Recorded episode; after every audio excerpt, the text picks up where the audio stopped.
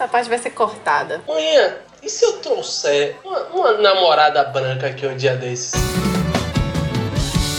Todo mês de novembro, o país para para fingir que se importa com questões raciais. Já reparou? Essas questões são polêmicas por si só. E hoje a gente escolheu um tema polêmico dentro das polêmicas raciais para debater. Hoje a gente fala sobre palmitagem e outras cositas mais. Eu sou a Alana Gama. Alana! E esse é mais um Mesa de Bar Podcast.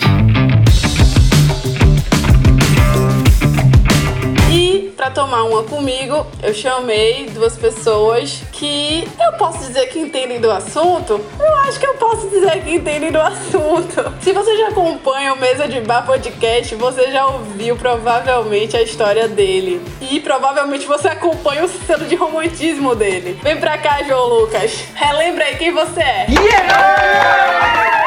Contra tudo e contra todos, estou aqui de volta, né? Pra falar de um tema polêmico, mas que eu gosto muito de falar sobre, porque. Não que me atinja, eu não, não pertenço a esse grupo.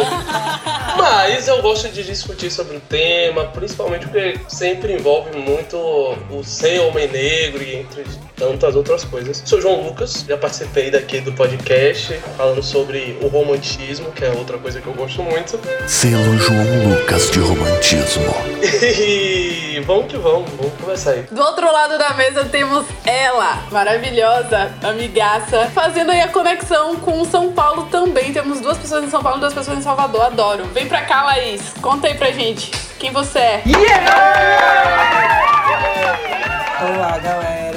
Bom, eu sou um ser com 23 anos de idade, num deslocamento constante, né? Salvador, São Paulo, sem saber qual é o meu lugar de enunciação ao certo. Quando eu tô em Salvador, eu sou de São Paulo, quando eu tô em São Paulo, eu sou de Salvador. Então, muito do que as pessoas leem sobre mim. Um, Sou virginiana, mas minha religião é ser de escorpião. Uma metamorfose ambulante. Quem me conhece sabe. E eu acho que é isso. Tudo bem. Bom, vamos começar. Primeiramente, né, sobre esse assunto, a gente começa tentando entender. João, pra tu, o que é, que é palmitagem?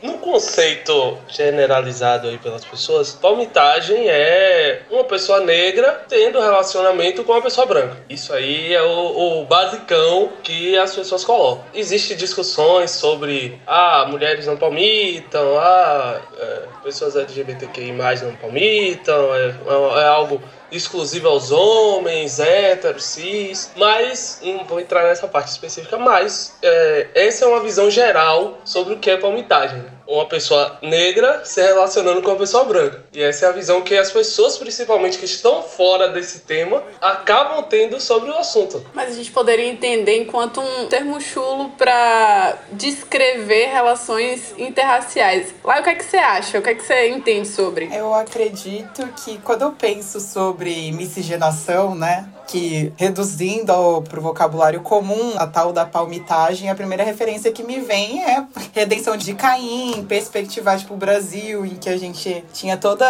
essas formas de categorizar as pessoas a partir dos seus traços identitários, enfim, como a questão racial era muito forte, né? Tanto que a gente não utiliza mais alguns termos. Me remete muito a esse passado numa perspectiva macro da coisa e mais teórica, e também numa perspectiva mais é, engraçadinha da coisa, assim, de Black Twitter, de, de lugares de socialização, quando a gente vai pensar a respeito de, de formato de relacionamento, enfim, e padrões de comportamento que as pessoas têm no processo de de decidir com quem vai se envolver romanticamente. Como o João falou, tem muito dessa questão dos lugares de enunciação que fazem com que a gente não possa ter uma compreensão comum, né? Uma compreensão de regra para todas as pessoas negras que se envolvem com as pessoas brancas, porque a gente é atravessado por outros lugares, outros gêneros, enfim, outras questões de condição e orientação sexual. Mas no mais, palmitagem eu acho que é uma temática que, se você é uma pessoa negra no Brasil, provavelmente te atravessou em algum momento, não seja na infância, né?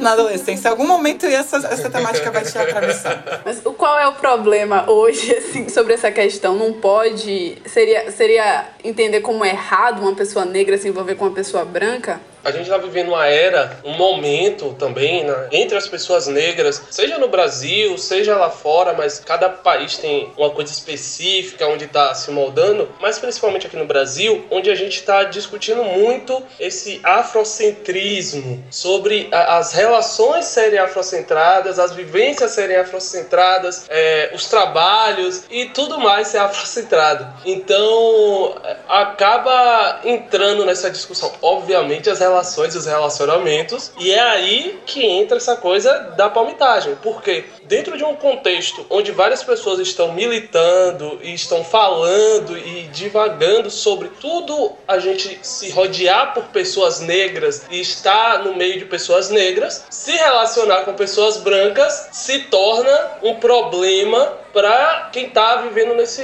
nesse meio, entendeu? Quem está discutindo nesse meio. Por isso que é colocado como um problema se relacionar com uma pessoa branca, principalmente para quem está vivendo nesse meio afrocentrado e de discussões novas, novas não, antigas, mas que agora estão alcançando um patamar diferente de afrocentrismo, de vivências entre pessoas negras. É, eu acho que tem muito de uma vestimenta nova para temáticas antigas e um, um, uma cer um certo alcance maior né, de pessoas que provavelmente antigamente não estariam tão próximas desse tipo de pauta, também perspectivando como os meios de comunicação hoje ajudaram a difundir, que tenhamos pessoas em lugares de enunciação que antes não tinham tamanha visibilidade, né? Eu não acho que é ver enquanto um problema, eu acho que na verdade hoje, como todos têm possibilidade de questionar a respeito de tudo, questionar a respeito desse formato de relacionamento e a respeito do padrão de beleza da pessoa com a qual a gente procura se relacionar, é algo válido, assim, sabe? Eu acho que é válido e que deveríamos nos emancipar de uma perspectiva binária de mundo, né? De dar da punição. De um olhar ou é bom ou é ruim, ou você merece ser punido, ou você, enfim. É, é necessário se emancipar também dessa perspectiva para que a gente tenha uma compreensão mais aprofundada da, da coisa. E associando um pouco com o que o João trouxe sobre esse processo de tomada de consciência, né? Que as pessoas negras começaram a refletir a respeito dos seus próprios traços, aceitar os seus próprios traços. Se antes nos eram ensinado que somente um, um tipo de beleza, só um tipo de performance que estava associado ao, ao, eurocêntrico, né? O quão mais próximo é, a pessoa fosse, era a pessoa adequada para com que você se relacionasse. Hoje, é, sustentar que optar por se relacionar com alguém não tange é, esse, esse repertório internalizado, essa adequação estética, não dá para se sustentar mais, sabe? Eu acho que é muito aí, mas que se perde um pouco também,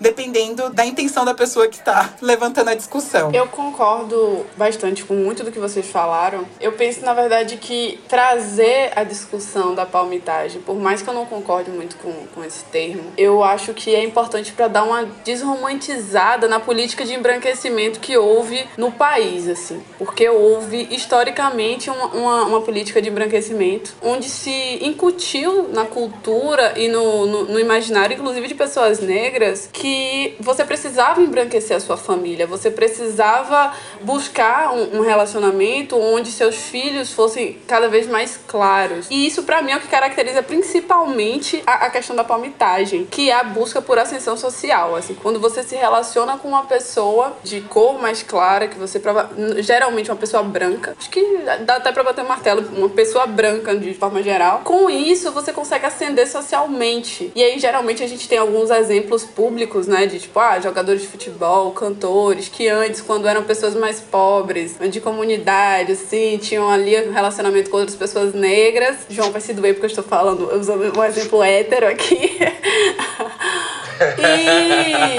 e, e depois que ele ganha dinheiro, assim, que ele fica famoso, que ele ascende economicamente, ele busca por um relacionamento com a mulher branca exatamente para concluir ali essa ascensão. Essa é basicamente a base da discussão sobre, sobre a questão da palmitagem. E que eu acho que, na minha opinião, vai um pouco além. E quando eu vejo essas discussões na internet sobre palmitagem, me incomoda o quão raso ainda estão nessa questão. Não é sobre uma pessoa branca se relacionar com uma pessoa negra, mas é sobre a ascensão social que se busca ao fugir do próprio tom de pele, ao fugir um pouco dessa estética que é socialmente marginalizada. Então, acho que é um pouco por aí. E assim, aí vocês trouxeram um ponto bem interessante, que é a questão do agora. A gente vem discutindo cada vez mais sobre essas questões, principalmente pessoas que estão em meios afrocentrados, que estão buscando essa discussão. E aí eu, me, vem, me vem a questão assim: rola uma pressão social nesses meios para quando você se relaciona ou não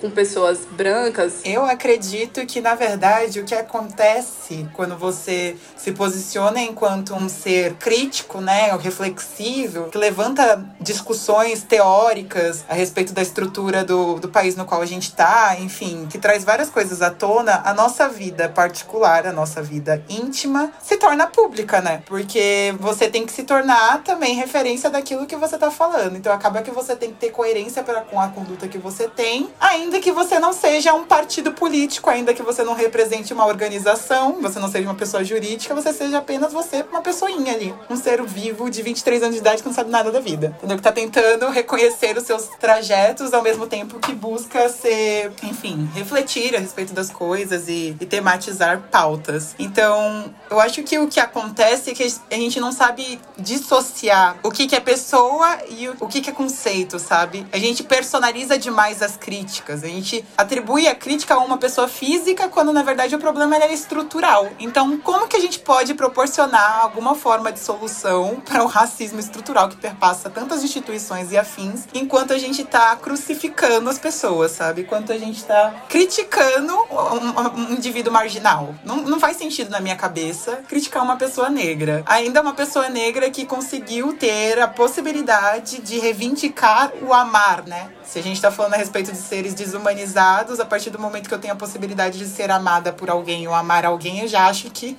muitas conquistas se ocorreram durante esse processo, nesse né, percalço. Cara, é, essa sua fala me lembra uma frase muito interessante que, conversando até sobre esse tema com uma outra amiga, ela resumiu muito numa frase que era a seguinte: as pessoas aceitam o afeto que elas acham. As pessoas elas, elas pegam o afeto que, que, que as oferecem de certa forma onde você não encontra afeto, você também não permanece. E eu consigo enxergar em determinadas coisas esses ranços ainda de não encontrar no seu igual um certo afeto e etc. E aí você acaba achando em outras pessoas. E você se apega, na verdade, aonde você encontra. Na prática é isso. Você se apega aonde você encontra. Eu concordo muito do que foi trazido. E principalmente assim, é uma discussão séria que as pessoas acabam tratando de forma extremamente banal, entendeu? Ao invés de a gente estar tá discutindo a estrutura estrutura a estrutura dessas relações interraciais e por que isso aconteceu e por que isso acontece hoje e tantas outras questões que rodeiam nossa sociedade, rodeiam as pessoas negras, as pessoas hoje estão escolhendo apontar o dedo para A ou B e dizer que A ou B é isso ou é aquilo. É palmiteiro, não é palmiteiro, é isso é aquilo. E, e, e, e acaba uma discussão séria, às vezes sendo resumida a isso. Então, por exemplo, tive contato recentemente com dois casos. O primeiro, o caso da cantora rapper Ebony,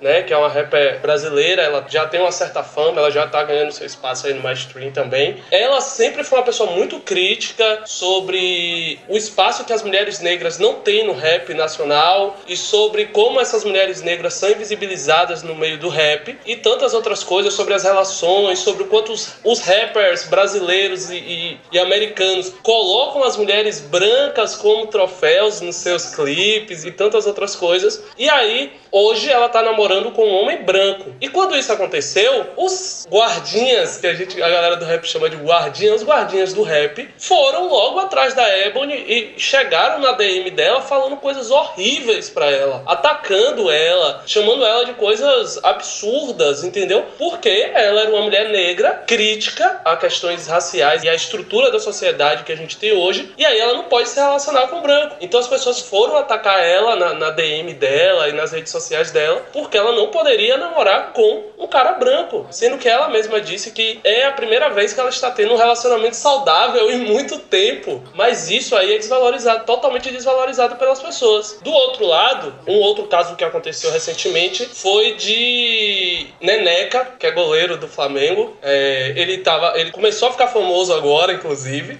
jogador de futebol, e ele terminou o relacionamento com a namorada dele, né? A namorada é psicóloga lá no Rio de Janeiro e tudo mais. Eles terminaram o relacionamento. Ninguém sabe por que eles terminaram o relacionamento. Ninguém sabe nada sobre o relacionamento, mas o que eu já vi de textão na internet falando que ele abandonou a mulher negra para ir atrás de mulheres brancas é absurdo, porque ninguém sabe o contexto do relacionamento que eles dois viviam, ninguém sabe se ele terminou, se ela terminou e por que terminaram. Mas o importante naquele momento é atacar a outra pessoa que tá ali, é atacar a pessoa negra que tá ali. Mais do que qualquer coisa, mais do que discutir o assunto que é a palmitagem, o mais importante acabou se tornando atacar a pessoa negra que tá do outro lado. Isso é louco. Tem dois pontos que vocês falaram que eu acho importante salientar, assim, dessas discussões de forma geral. Porque o que acontece com a Ebony ou com. Como é o nome do goleiro? Do Flamengo, Neneca. Neneca, grande Neneca. Pô, sou flamenguista, nem sabia.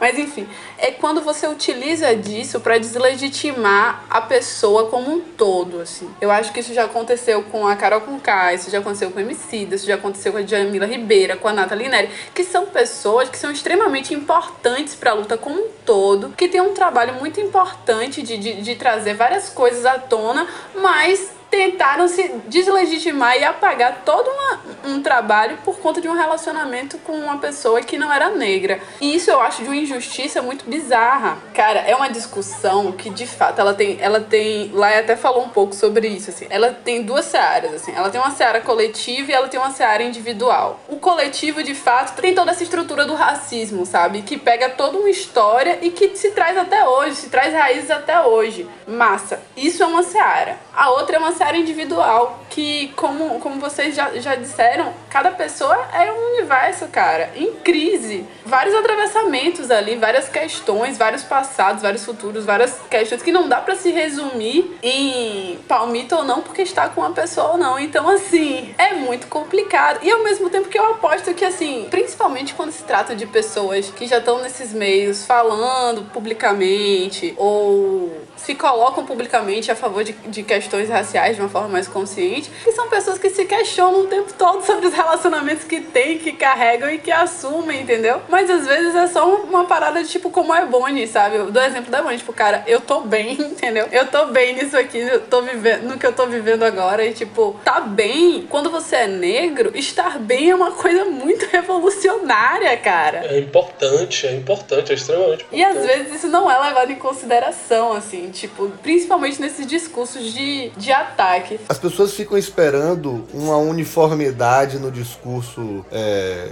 negro, discurso preto. É uma coisa de despersonalizar e personalizar ao mesmo tempo. As pessoas têm que perder suas caras e quando elas dão suas caras, tipo, Emicida não tem um discurso igual de Jamila, que não tem um discurso igual de Stephanie, que não tem um discurso igual de, de outras personalidades negras hoje brasileiras, tá? As pessoas ficam esperando que seja de acordo com o que elas pensam, e aí também isso parte tanto do movimento negro quanto do movimento quanto do não movimento negro, né? Quanto da sociedade de modo geral. Às vezes ela. não é nem o movimento negro, é só o Black Twitter mesmo falando merda.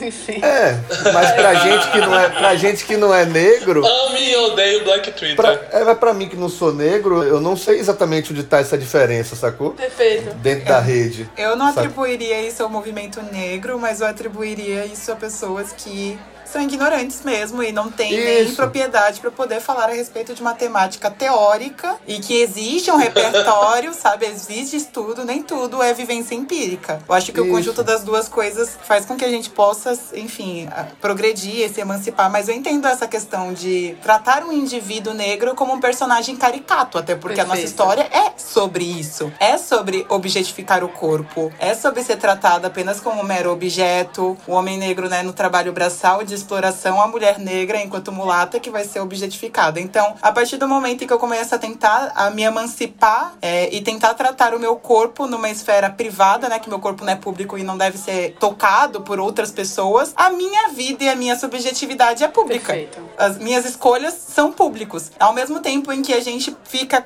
consistentemente exigindo que essas pessoas negras tenham um comportamento que condiza com, com o ideal, sei lá, com o imaginário, com, com esse personagem personagem caricato, a gente não se importa de artistas brancos. Perfeito. Enfim, com, Não, sabe? e aí, e aí vem toda uma E questão. só, só pra amarrar, rapidinho, só pra amarrar o, o que eu tava falando. E aí parte da sociedade não negra, ela opina e aí passa a ser uma forma de controle, sacou? Perfeito. Assim, quem decide isso não é mais o indivíduo. Quem decide isso é, é os outros. E aí, nesse ponto, a gente volta pra uma parada que é extremamente racista, que é o negro não tem a possibilidade de errar. Errar é humano. E aí você desumaniza totalmente a pessoa negra, porque ela não pode mijar fora do pote. Porque assim, ela, além de representar um bloco imenso, que ela não dá conta, porque ne- ne- nenhum ser humano dá conta de um bloco imenso desse jeito, nesse nível, ela não pode fugir a cartilha, o estereótipo, a persona do negro militante perfeito, entendeu? Ela tem que, ela tem que dar todos os Se checks. ontem ela tava tentando sair desse lugar de corpo-alvo, que seja alvo policial, que seja alvo de é, assédio, que seja alvo, enfim, de estupro e, e alvo de tantas violências, né, de um sistema colonial, de um sistema racista, hoje, quando ela consegue se tornar um corpo referência, adentrar poucos espaços nos quais ela vai ser a única pessoa negra lá, ela tem que ser referência pra tudo. A vida dela particular não vai existir mais, então ela vai ter que se emancipar disso pra se tornar novamente outro personagem caricato. Então, em que momento que a liberdade realmente chegou, sabe? Que momento que a gente pode optar por se relacionar e ser amado, ou enfim. Ainda assim, fazendo questionamento sobre padrões de Sim, beleza, sim, sabe? sim. Sem ter que se afastar da reflexão crítica, mantendo essa reflexão crítica todos os dias, mas não apedrejando um indivíduo, sabe? Porque é uma pessoa. Ela não é um coletivo, como eu disse no início. Ela não é uma bandeira, ela não é um país. Aí agora eu vou voltar a pergunta pra João Lucas, assim. Você sente essa pressão social em não se relacionar com mulheres brancas? Como é isso pra você? Obviamente que eu sinto muito essa pressão social. Tem uma coisa interessante sobre ser homem negro, é que nós, homens negros, somos uma grande performance. Eu tô falando especificamente dos homens negros porque é a minha vivência. A gente tem que ser uma grande performance pra cada, dependendo de cada lugar que a gente tá. Uma performance com a família, uma performance na rua, uma performance nos relacionamentos, uma performance na paquera. O homem negro, ele tem que ser sempre daquele jeito. Quando ele não é daquele jeito, ele tá errado. Eu já sofro muita pressão social por outras coisas, de não seguir exatamente essa performance do homem negro. Porque Você é romântico? eu não consigo. Eu até tento. Queria, inclusive, às, às vezes eu queria queria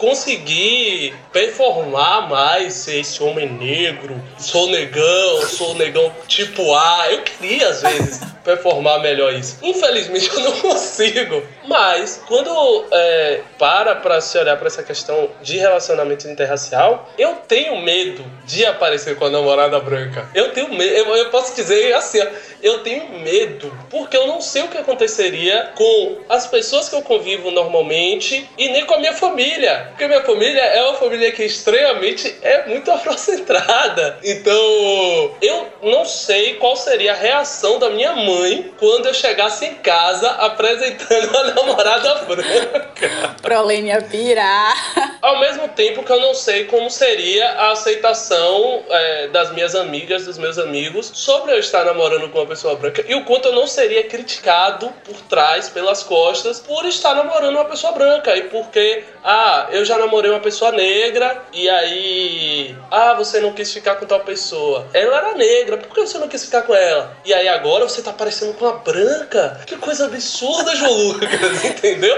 Eu acho hilário esse discurso, assim, de tipo que. Ah, claro que tinha outras pessoas negras. Ah, sei lá, o fulaninho ali da esquina. E aí, tipo assim, sabe? É, é, é você ignora todo, todo a complexidade de um, de um relacionamento de fato. Pra tipo assim, não, só pega aí qualquer um na sua frente e vai dar tudo certo. É só pra você cumprir o scriptzinho ali do, do relacionamento afrocentrado. Tem que estar com negra, tem que estar. Se não tiver com negro, com, com negra, tá errado. Só, pode ser qualquer pessoa. Se pegou branca também pode ser qualquer pessoa. tá Agora, errado. uma coisa que João falou, eu acho muito marcante e vai totalmente de encontro com uma coisa que, que Laís falou, que é nesse sentir medo, onde é que tá a emancipação de fato? Nessa pressão toda que se coloca na escolha de um relacionamento, onde é que tá a emancipação nesse processo? Onde é que tá de fato uma liberdade nesse processo? Uma liberdade individual. Assim, gente, eu só nascendo em 2100, sei lá, entendeu? Em outro planeta, em outra condição histórica, porque de verdade eu não sei onde essa emancipação vai estar. E eu acho que tem muito dessa romantização de que o relacionamento poderia vir a ser o relacionamento perfeito, mas não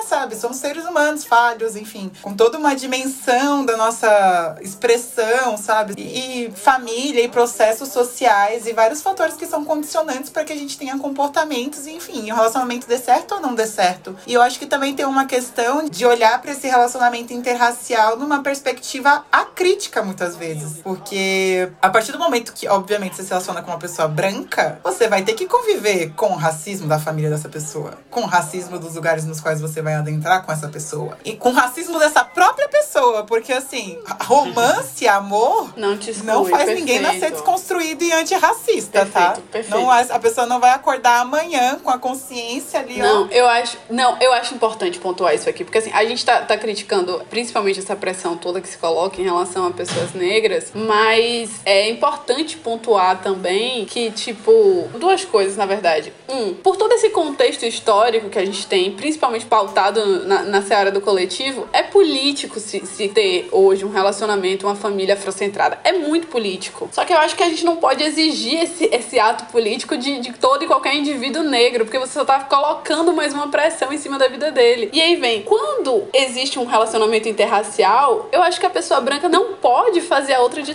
e, tipo assim, e e fazer aquela coisa do agora eu namoro uma negra ou, uma- ou um negro, eu, eu não sou racista, sabe? Porque isso existe também, essa, essa possibilidade, tipo, claro que não, racista, eu, olha o meu negão aqui do lado, entendeu? e é bizarro. Eu acho que tem até a questão de, de refletir a respeito das pessoas que optam por ter um relacionamento afrocentrado e que não tem energia pra estar nesse local constante de, sabe, wiki preta, de ter que estar explicando pra pessoa com a qual se relaciona por que que tá se sentindo mal com uma frase que a pessoa falou. Porque se sentiu mal com uma, com, sei lá, com a formação de um contexto no qual essa pessoa estava, sabe? Eu acho que deveria se ter uma compreensão sobre todos esses lugares de, de enunciação, sobre toda essa complexidade que é a vida afetiva. Eu acho que tem muito de tudo isso atravessado, sabe? De, de que lugar que você está, sobre a reflexão a respeito da sua própria identidade, da sua própria segurança, para que você consiga enxergar padrões de comportamento que você vem reproduzindo. O processo de desconstrução é um processo completamente individual também. Então não tem como passar pra pessoa o que eu espero dela e falar pra ela: "Não, amanhã eu quero você empoderada com seu black solto, entendeu? Com a sua família lá constituída". Não, não, sabe? Cada um tá no lugar de compreensão, um sabe o que quer pra si. Na verdade, eu acho que é tudo isso em conjunto, sabe? Os relacionamentos viraram não mais uma forma de liberdade, mas sim uma forma de opressão para as pessoas negras. Porque agora você tem que seguir as formas de relacionamento que são as ideais, que são as corretas, que são as, as coerentes com o seu discurso. E não mais você tem a liberdade de viver um relacionamento. E é isso, isso que é complicado. Ao mesmo tempo que é, uma coisa importante que, que Lai trouxe é essa questão de, de. As críticas às vezes acabam ficando muito para as pessoas negras que estão dentro desse relacionamento e a vivência das pessoas brancas que estão dentro desse relacionamento não são é, observadas, sabe? O quanto essa pessoa branca às vezes consegue ser racista dentro do próprio relacionamento com uma pessoa negra. Isso acaba sendo ignorado, isso acaba sendo deixado de lado, porque normalmente quem fica se vigiando e quem fica é, é, dentro desse controle é a pessoa negra, sabe? Isso é foda, isso é pesado, velho. A gente já se fode tanto e ainda tem que ficar se fodendo mais, até no amor, até no,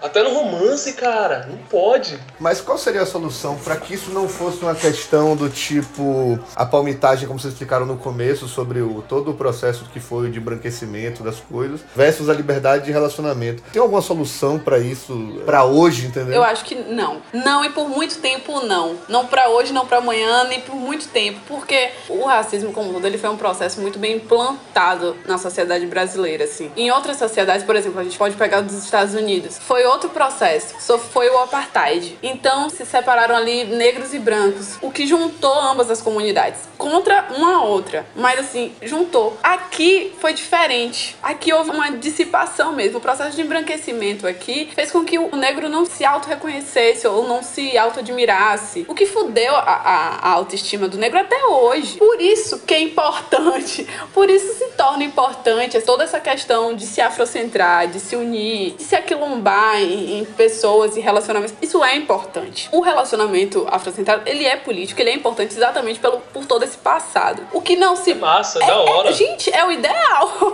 é o ideal. Assim, a gente não tem nem narrativa sobre isso até. Né? Exato, né? a gente não tem nem narrativa. Ainda que a gente esteja nesse mundo ideal das pessoas, né, muito familiarizada com pautas e afins, não é o mundo real, né? Representatividade é o quê, gente? Nada. As narrativas românticas que a gente consome, seja na literatura, em filme, música, qualquer lugar, ainda vai ser o mesmo formato de relacionamento embranquecido, esse relacionamento interracial. A gente não vê isso como um exemplo, então. Então, aí voltando para a pergunta de Tiago, eu nem acho que só a educação resolveria, sabe? Porque é uma parada muito mais entranhada no, no, no sei lá, no psicológico de cada um, sabe? Você precisaria ali primeiro numa comunidade negra como um todo restaurar essa autoestima, essa relação mais é psicológico e é o material Sim. também, né? Porque se a gente for levar em consideração é, ostracismo social, quem se encontra ainda em condições de marginalidade. Perfeito, perfeito. São as mesmas pessoas, sabe? Eu acho que. Perfeito, perfeito.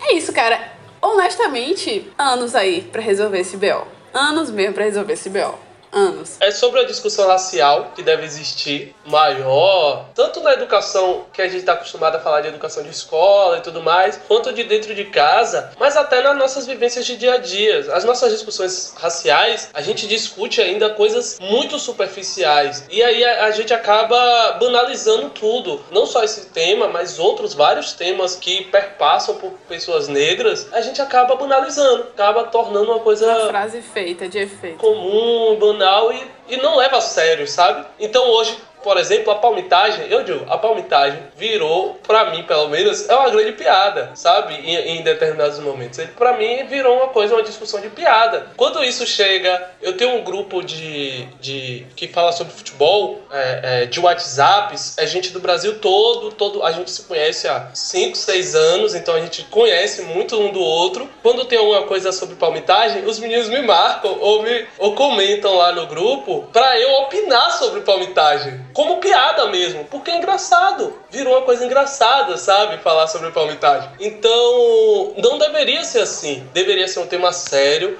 aprofundado, sendo discutido pelas pessoas negras de forma séria e aprofundada. Mas hoje, para mim, eu digo: palmitagem para mim é uma grande piada. Eu faço um meme na internet sobre palmitagem. Eu brinco no inbox de Laís sobre palmitagem. Eu brinco com a Lana sobre palmitagem, porque as duas são palmiteiras. Eu porque eu sou obrigada a passar Brasil, um homem negro, é, me julgando eu acho é que isso, né? está é gravado. Isso. Eu aproveito a oportunidade em fazer uma denúncia pública. As Pronto. duas são palmiteiras e eu não tenho co comprovadamente as eu duas são. Solteira, e sabe, eu né? não tenho nenhum tipo de prova. Ridículo. Mas aí eu tenho histórico. Eu posso provar histórico. E aí você, você sabe. Dona Laís.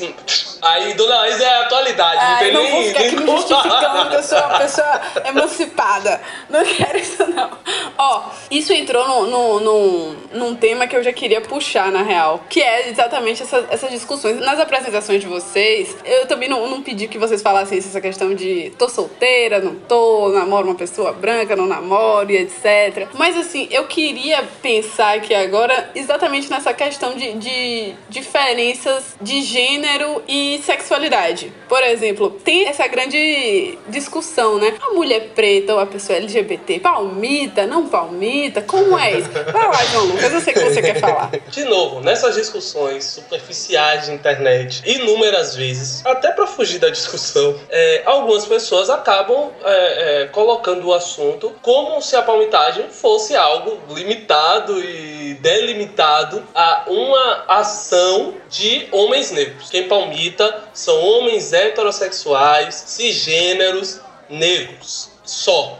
Só quem pode ser acusado, pior ainda, só quem pode ser acusado de palmitagem são os homens negros heterossexuais. Só eles podem ser acusados. Isso é louco, porque a gente fica sem poder é, discutir né, sobre nada, porque aí é, as pessoas tentam fugir, reduzir o assunto a isso, e aí quando o homem negro, heterossexual, cisgênero, for falar alguma coisa sobre isso, ele já vai estar automaticamente errado, porque ele é a única pessoa que pode ser palmiteira. Então eu acho que assim, a palmitagem é um tema estrutural que rodeia todas as pessoas negras, só que a gente não pode tratar ele de forma individual, sabe? Então, claro que ele atinge também pessoas LGBTQI+, claro que ele atinge mulheres, claro que ele atinge inúmeras pessoas, sendo essas pessoas negras. E assim, é, eu não, a gente não vai ficar aqui, não tem que ficar mais aqui apontando A ou B é palmiteiro, menos Lana e, La, e Laís, porque as duas são. Mas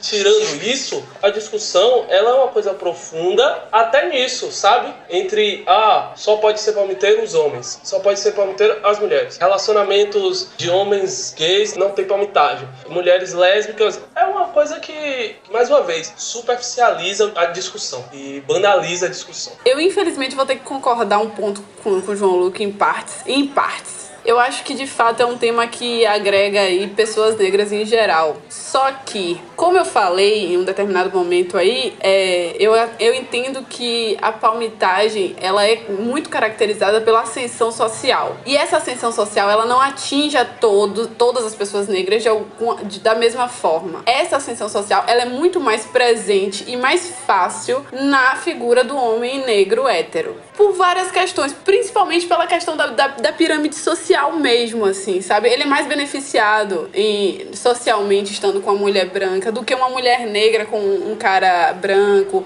É, só a gente entrar em questão de categorias analíticas para além Perfeito. da questão da raça, né? Você não deixa de ser um homem cis e hétero porque você tá, porque você é negro, entende? E quando a gente vai pensar a respeito de um relacionamento é, interracial de palmitagem, teoricamente os relacionamentos que a gente vê, o agenciamento de, de mútuo benefício é entre o homem negro e a mulher branca. Porque a partir do momento que o homem negro se relaciona com uma mulher branca, ele se legitima porque essa mulher branca vai ser olhada como um objeto de ascensão por conta de todas as questões ligadas à raça e porque ele vai ser não machista e essa mulher branca porque ela vai ser não racista. Ela tá no relacionamento com um homem negro. E não necessariamente a maneira como essa mulher branca vai olhar para esse homem negro não seja uma maneira objetificada de, enfim, hipersexualização do homem negro e tantas outras questões. Mas eu acredito que as categorias analíticas que se atravessam e fazem com que a gente tenha um agendamento de sobreposição de opressões, enfim, de entrecruzamentos é, de opressões, quando a gente vai falar sobre pessoas negras, LGBTs, pessoas negras com deficiência, pessoas negras com deficiência, quando a gente vai entrar em vários outros atributos, essa pessoa é atravessada por outras formas de objetificação, e a objetificação que eu estou falando aqui no sentido de violência. Quando a gente vai falar sobre a mulher negra, a gente fala sobre objetificação sexualizante, mas se essa mulher negra está atravessada por um outro fator, vai chegar nela, né? E a, no relacionamento que ela tem. E que também vai fazer com que ela possa ser um ser amado ou não, assim. E primeiramente, eu acho que não existe pessoa errada na discussão, porque se eu for levar a minha vida empírica para poder falar a respeito de uma temática teórica, sabe, tem um, uma coisa ali que não faz sentido, sabe? Uma coisa acrescenta na outra, mas não necessariamente as duas coisas são iguais. Então, não deveria se entrar em, em méritos da vida da pessoa particular particular se ela tá falando a respeito de uma discussão macro. Não existe um errado no, no ponto de partida, sabe? Porque é, em outras temáticas a gente não faz isso, mas quando a gente vai falar a respeito de, de pauta racial, todo mundo acha que, tá, que, que pode falar. Todo mundo que vive no Brasil acha que tem muita propriedade, que né, veja a realidade tem propriedade para poder falar. Então, eu acho que é muito complexo, na verdade, é, se tematizar a respeito disso. Não acho que existe pessoas certas ou erradas, como eu disse desde o início. Eu acho que existem várias questões que devem ser levantadas levantadas nesse relacionamento, como eu pontuei antes, sobre você refletir a respeito do comportamento da pessoa com a qual você se relaciona, porque inconscientemente ela vai reproduzir práticas racistas para com você, né? Porque racismo não tá ligado à intenção, racismo tá ligado a essa estrutura linguística, arquitetônica dos lugares. São muitas questões que, que adentram dentro dessa temática, né? Dentro desse relacionamento. Então, pensar, eu acho que uma das coisas que provoca muito incômodo para as pessoas é a gente não refletir sobre lugares de temática mesmo, né? Pensar em poucos lugares que a gente tinha para que as pessoas negras pudessem se sentir plenas com seus próprios corpos, se expressar nos seus próprios corpos, tipo, sei lá, bate-cu, pensar. Pago Aqui? movimentos culturais que existiam, que eram focados para pessoas negras, e que não porque eu estou me relacionando com uma pessoa branca que eu vou levar essa pessoa comigo porque essa pessoa é minha namorada, entendeu? Ainda que essa pessoa seja minha namorada, ela tem um demarcador social que faz com que ela tenha privilégios e tenha acessos. Então, tipo, eu acho que essa questão de você se buscar estar constantemente é, conflitando essa temática, sabe? Refletindo a respeito disso. E como eu disse, o amor não é suficiente para poder dar todas as soluções de problemas sociais do mundo, gente. Não, não dá. O amor não é suficiente para nada. Então, refletir se você tem essa condição de ficar se mantendo constantemente nesse lugar, de, de trazer a pessoa para próxima de você, para fazer com que essa pessoa seja empática também, sabe? Porque um dos pontos que eu acho interessante, assim, que as minhas vivências afetivas me mostraram muito, é que eu, né, partindo do meu lugar de enunciação enquanto mulher negra, pessoa com deficiência, enfim, tantos atravessamentos, quando eu estava me relacionando com uma pessoa que era, tipo, o auge do padrão, e, e por ser o auge do padrão, ela tem muitas questões de lugares de humanidade que são garantidos para ela que não, não necessariamente são garantidos para mim. Mas a partir do momento que ela se relaciona comigo, ela vai sentir o reflexo daquilo, sabe? Ela não vai viver o que eu vivo, mas ela vai andar comigo e vai sentir os olhares que eu carrego. Ela vai sentir o tratamento que eu recebo. Da pessoa falar para mim que, tipo, que achava bizarro, enfim, a maneira como eu era tratada, a maneira como as pessoas olhavam para mim. E eu ficava, tipo, é, e você nem é isso, tá ligado? Você, não... você tá vendo a ponta do iceberg, amada. Vive aqui 23 anos na minha pele. Então, eu acho que são muitas questões, sabe? Difíceis, assim, de lidar. E principalmente no início, quando você tá conhecendo uma pessoa, ou quando você tá num, ambiente como balada, por exemplo, a, a maneira como essas pessoas se aproximam de você. Porque eu já tive muitas vivências problemáticas de mulheres brancas me objetificando. E a gente acha que não, só homem branco objetifica. Quando, não, mulher branca objetifica também. Olha para você de maneira bizarra, sabe? Trata o seu corpo da mesma maneira. Então, até que ponto a questão do gênero vai limitar para que essa pessoa tenha um comportamento racista com você, sabe? Para que ela reproduza um comportamento que foi incentivado pela arte, que foi incentivado pela própria educação, né? É só abrir o livro e ficar abismado como a história do Brasil é bizarra. Enfim, e quem é o olhar que conta a própria história do Brasil? Eu acho que são muitas questões, assim. Fica aí a reflexão. Reflita. É importante frisar que, assim, é, até pela pergunta de Thiago e pela sensação que, que todo mundo deve estar tendo ao, ao, ouvir, é que uma hora a gente vai chegar num consenso e numa solução. Na real, não, velho. Na real, não, não vai ter. Não vai ter consenso, não vai ter solução. E a vida é isso aí, é tocando pra frente há muito tempo atrás, tem muito tempo mesmo, eu tava conversando com um cara branco. E aí a gente tava tipo de frente, aquela coisa, conversinha, nananã, respondendo. Não era nem stories na época ainda, de tanto tempo atrás. Mas aí ele conhecia uma menina que eu conhecia. E aí ele comentou e tal. Os caras, eu conhecia lá no Tinder, não sei o que. Aí eu, pô, mó gente boa, não sei o que. E aquela coisa, né? Nada, nada sério, tudo casual, zero problemas com, com nada. Só que aí ele me soltou a seguinte frase, assim, ele, porra, velho, é, eu tenho muita sorte. Isso ele não tinha ficado com nenhuma das duas. Mas por quê? Ele, cara, eu vou ficar com uma negra e com uma ruiva. Cara, eu apenas bloqueio, cara. E saí, assim. Nossa, eu não sei o que essa pessoa pensa, sabe? Tipo, não sei como ela acorda, assim. Ela já deve acordar, porra, mamando meu pau, ao invés de falar bom dia, tá ligado? Eu lembro de uma vez que eu fui pra uma festa aqui em São Paulo com uns amigos meus. Mil anos atrás, gente. Mil anos atrás. E aí a amiga do meu amigo tava, tipo, super, sei lá o que essa menina tava, assim. Louca, animada, né? Festejando, muito próxima de tudo mundo, muito pegajosa. E, gente, quem conhece sabe que, né, virginiana. Eu odeio gente me tocando. Ainda mais gente que nem conheço. Eu só fico tipo, mano, sai daqui e tal. Sou muito legal, entendeu? Sou uma pessoa muito bacana. Adoro papear com qualquer pessoa, sabe? Vejo um bicho se mexendo, já tô papeando com o bicho. Mas isso não necessariamente seja um convite. E aí, essa menina, tipo, louca, me puxou e, tipo, tentou me beijar e tal. E eu só fiquei, mano, meu Deus do céu, sai daqui, sai daqui. E aí ela, tipo, tocando meu corpo real, tipo, tocando meu corpo. E, tipo, mano, eu sempre quis ficar com uma menina que nem você com curvas iguais às suas. E eu fiquei tipo, Hã? sabe? Tipo, o que que seria uma mulher que nem que eu, é, sabe? Tipo, o que seria essas curvas? É, ela tentou ser um pouco sabe? mais sutil do que o meu tipo, caso, né? mano, né? Ele, ele foi super direto. Ele, ele, ela tentou ser é, um pouco mais, mais sutil, mas mesmo Seara. Tipo, nossa, mulata, ai, que delícia. Vamos ficar aqui, você já tá na balada. Não preciso perguntar pra você se você vai querer ficar comigo. Você vai querer ficar comigo, entendeu? Já é um fato que você vai querer ficar comigo. Deveria se sentir lisonjeada ainda mais com o que eu falei. Eu só fiquei, tipo, em choque, assim. Enfim, essa foi a minha história eu odiei assim, péssimo. E eu nunca me senti confortável de ficar, assim, com pessoas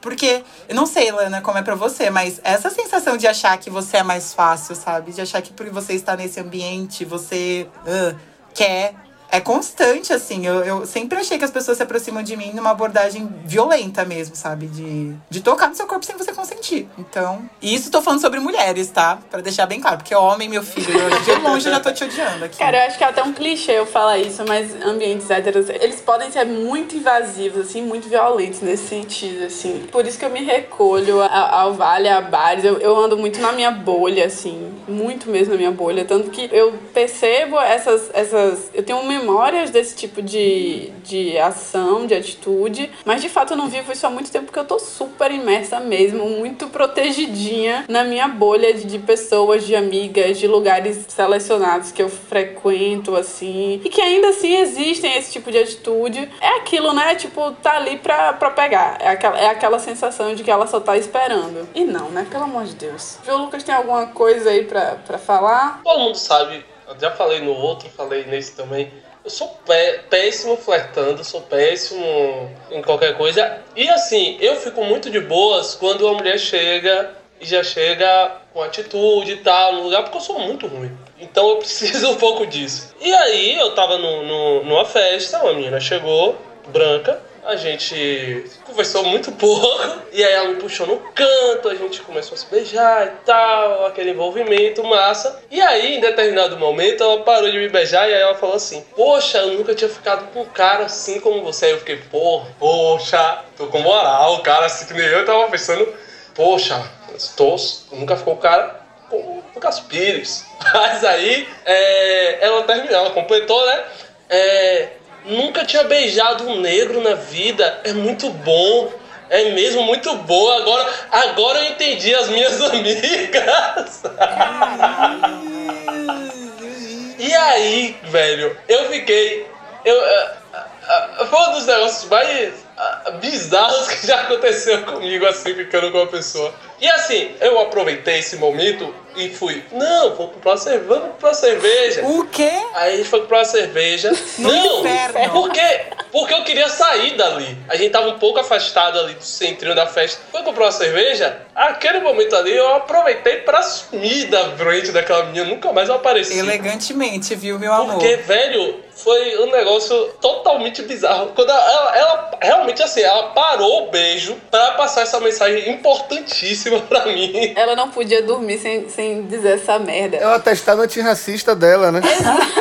Wakanda Forever. Beijou o É negro. isso! Beijou o ia- negro, agora nunca mais ninguém pode chamar ela de racista. Talvez pra muita gente que possa ouvir isso, não enxergue o problema. Mas assim, só pra ser muito didática, olha que eu nem sou, mas eu vou tentar ser aqui. Velho, quando ela fala que eu nunca beijei um negro, é realmente muito bom beijar um negro, você tira totalmente a humanidade, a individualidade dessa pessoa. Você reduz ela a um estereótipo. E assim, você não fala que ai, é legal beijar um branco, a boquinha de underline. Você não fala isso, caralho. Então por que você vai falar do negro? Porque o negro parece que na sua cabeça é uma entidade diferente do normal. Na sua cabeça tá tão incutido o racismo que assim, o negro é totalmente diferente do comum pra você. E não deve. Se você não enxergou até agora um problema nessa fala, enxergue, pessoa. Dá uma exorcizada nesse racismo aí que tá incutido e bola pra frente. Porque puta que pariu. Chega a viu? soar folclórico, né? Total folclórico, total, total. O negão é um grande folclore. Eu falei, eu falei antes sobre a parte de performar ser negro. Performar ser o negão é um folclore. Ah, no- a narrativa do motumbo, Fodão. do homem negro forte, Exato. que tá sempre preparado pra violar também. Tá sempre Tipo, preparado pra pegar todas. O negão tem que pegar. Se o negão não pegar todas, ele não é negão. Ou ele é gay, ou ele é negão gay. Mas até o negão é, homossexual deve ter. Até isso ele também deve sofrer esse apontamento também. Então. Mas bora falar de coisa boa, bora falar de coisa boa. Vamos puxar o véu de noiva. Inclusive porque tem uma noiva citada nesta mesa, galera. Inclusive porque temos alguém que vai noivar, caralho. Já noivou. Comece aí, vai, puxe sua história. Acho que essa já é uma ótima notícia, na real. Gente, é muito, tipo, vou casar com a pessoa que eu conheci no primeiro ano do ensino médio, entendeu? Quando eu era sapatão mirim. Caralho. E ela era.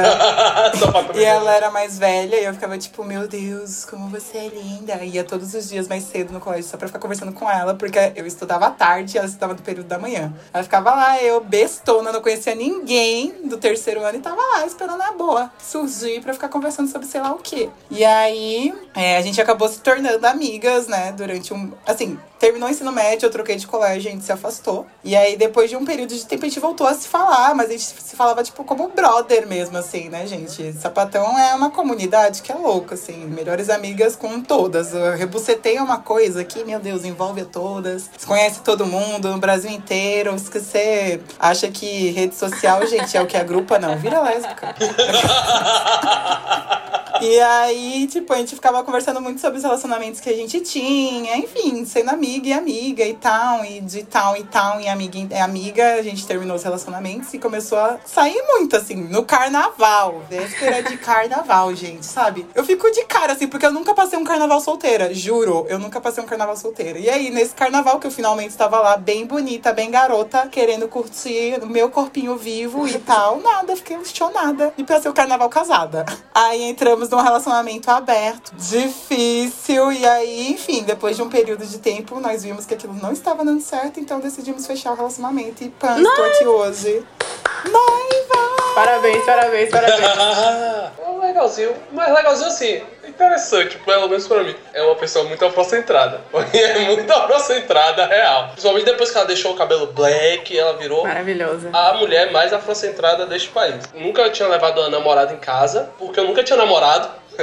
E aí a primeira namorada que eu tive eu levei, a primeira e ela era uma mulher negra. E aí quando eu terminei, minha mãe disse logo logo assim: "Não me não venha me trazer branca, Lucas. Ah, não não traga branca, não sei o que, não sei o que, ainda bem que ela é negra." E tal. E aí, é, esses dias eu, eu gosto de ficar provocando muito, eu sou bem chato. Aí eu fui provocar a manhã, né? Eu fui pegar e falei bem assim: É, manhã, e se eu trouxer uma, uma namorada branca aqui um dia desses? Aí, ela agora, ela tá numa, numa fase de afrocentrada que ela tá uma afrocentrada crítica, mas de boas. Então ela pegou e virou falou assim pra mim: Ah, Lucas, de boa, pode trazer. Eu ia aceitar ela do, eu ia aceitar ela do mesmo jeito.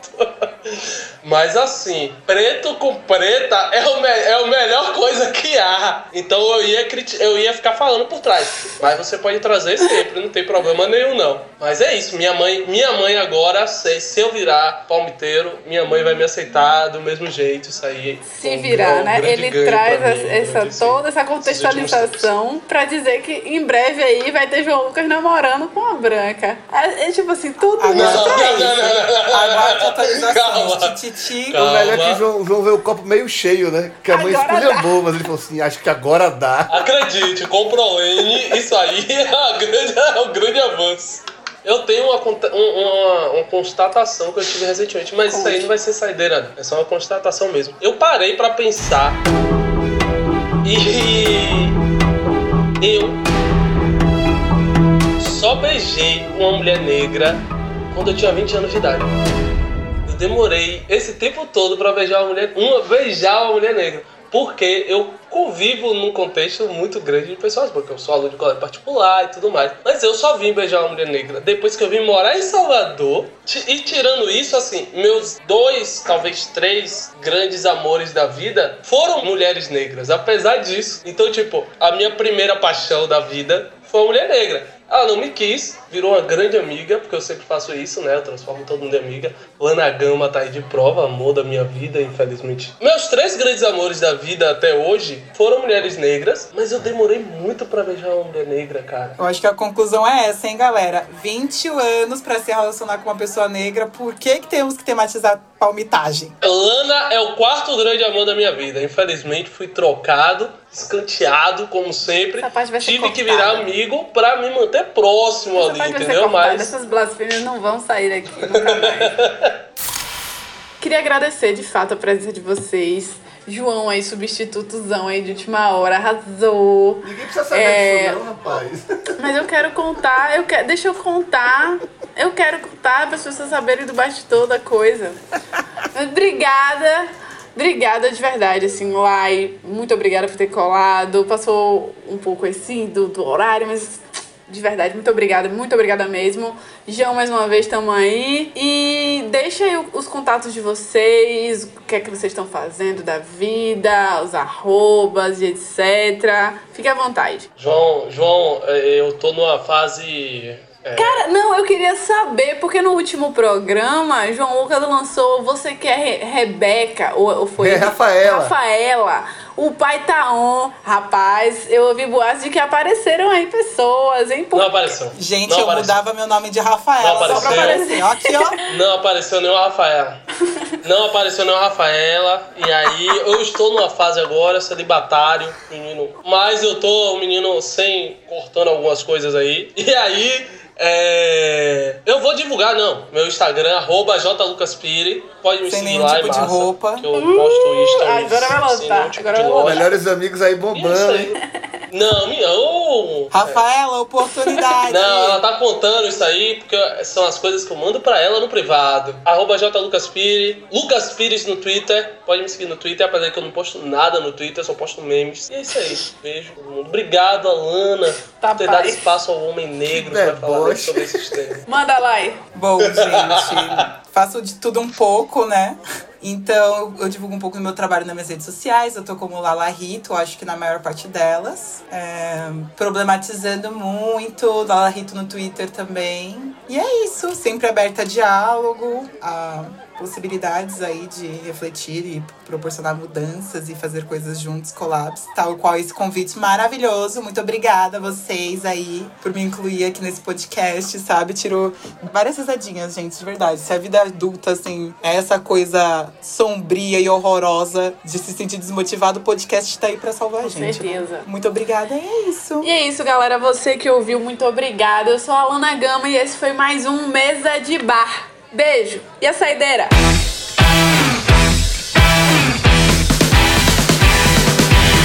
Sou uma pessoa inocente, né? E eu sei disso até hoje, assim. Eu tenho muita pouca malícia pra lidar com as coisas e lidar com as pessoas e contextos, enfim. Então, dificilmente eu consigo compreender o que, que as pessoas me falam com outras intenções. Quando eu era mais nova, desde sempre, né? Até hoje, eu tenho muitas amizades com pessoas mais velhas. Eu tinha uma amiga mais velha que andava com uma outra que era ainda mais velha do que ela. Então, pense, eu com, sei lá, 11 anos de idade, andando com uma menina que tinha 15 anos de idade, que andava com uma menina que tinha 17 anos de idade. E aí estávamos na casa dessas amigas minhas, brincando de sei lá o que, de imitação, de brin... enfim, brincadeira besta. E aí elas me prenderam num, num banheiro. E aí elas falaram que eu só ia sair desse banheiro quando eu fizesse um barulho. Quando eu imitasse um barulho. E aí, beleza. Aí elas falaram, tipo, ah, imita o som de não sei o que lá. Eu fazia o som de não sei o que lá. E aí elas, tá. Agora geme. Eu, inocente criança, fui e imitei um burro.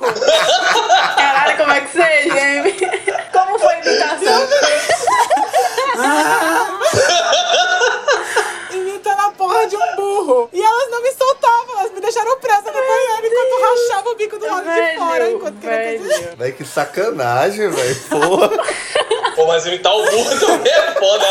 Eu manteria O preso. que que é gemer pra uma criança? Gemer pra mim é um bicho gemendo, não era uma pessoa gemendo. É dor, gemer é dor, gemendo de dor. Mas o Ah, burro foi foda. Não, mas o burro é foda. que Ela podia ter escolhido qualquer animal. Ela escolheu o burro. Siga a gente no Insta, que a gente segue tomando uma. Arroba Mesa de Bar Pod.